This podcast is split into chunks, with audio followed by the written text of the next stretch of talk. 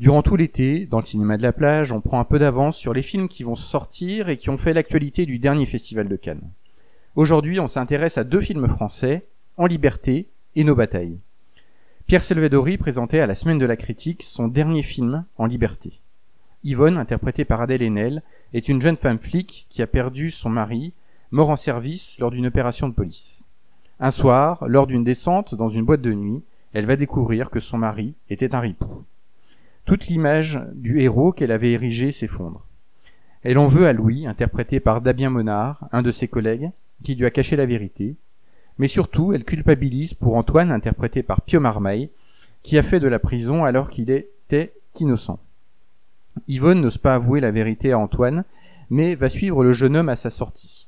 Antoine, lui, vit mal sa sortie de prison et provoque l'inquiétude de sa femme Agnès, interprétée par Audrey Tautou. Le film est très drôle, très léger et d'une inventivité assez folle. Les dialogues sont aussi très bien écrits et donnent du rythme à ce film. Mais la principale force de cette comédie est de toujours jouer sur le comique de situation. Et puis, il y a cette relation à trois, entre Yvonne, Louis et Antoine.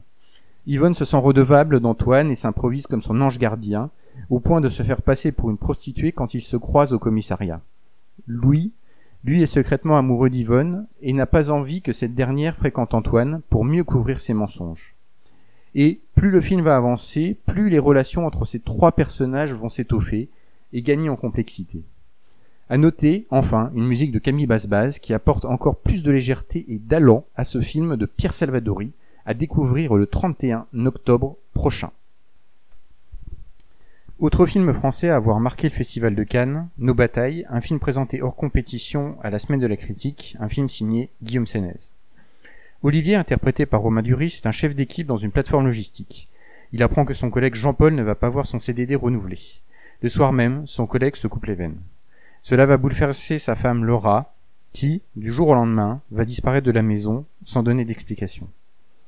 Olivier va devoir s'occuper seul de ses deux enfants, continuer à gérer son équipe dans son entreprise et partir à la recherche de sa femme.